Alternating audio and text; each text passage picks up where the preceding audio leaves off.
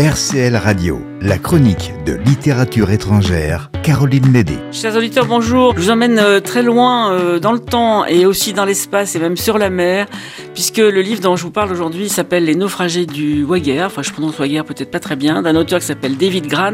Notre David Gran, c'est un journaliste d'investigation et qui fait en fait des enquêtes policières sur le passé.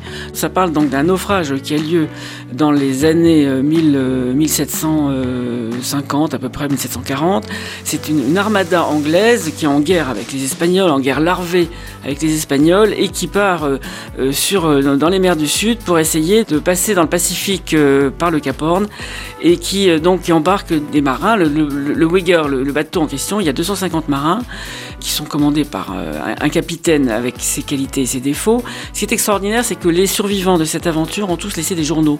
Ils savaient qu'ils allaient être probablement interrogés sur s'ils survivaient, interrogés sur les, les actes qu'ils avaient pu euh, Et donc, ils ont laissé des notes. Et donc, le, mérite de ce livre, c'est de nous donner l'éclairage des différents groupes qui ont composé les naufragés, parce qu'ils font naufrage euh, au large d'une île complètement désolée euh, dans le Pacifique Sud, et ils sont transis, grelottants, il n'y a rien, rien, absolument rien à manger sur l'île.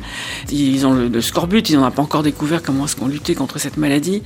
Et en revanche, ils ont quand même l'épave de leur navire qui leur fournit du bois, un peu de vivres, des, tissus. Enfin, ils sont très vite ça devient, ça devient des, naufragés euh, dans, lequel règne euh, la désolation, la famine, et puis alors, du coup la discorde. Et bref, tous ces gens-là n'ont pas du tout la même idée sur euh, ce qu'il faut faire pour sortir de l'impasse dans laquelle ils sont. Mais il y a une 10% de l'équipage qui va survivre et qui va réapparaître. Et là, le point d'orgue du livre, c'est absolument savoureux, c'est le procès.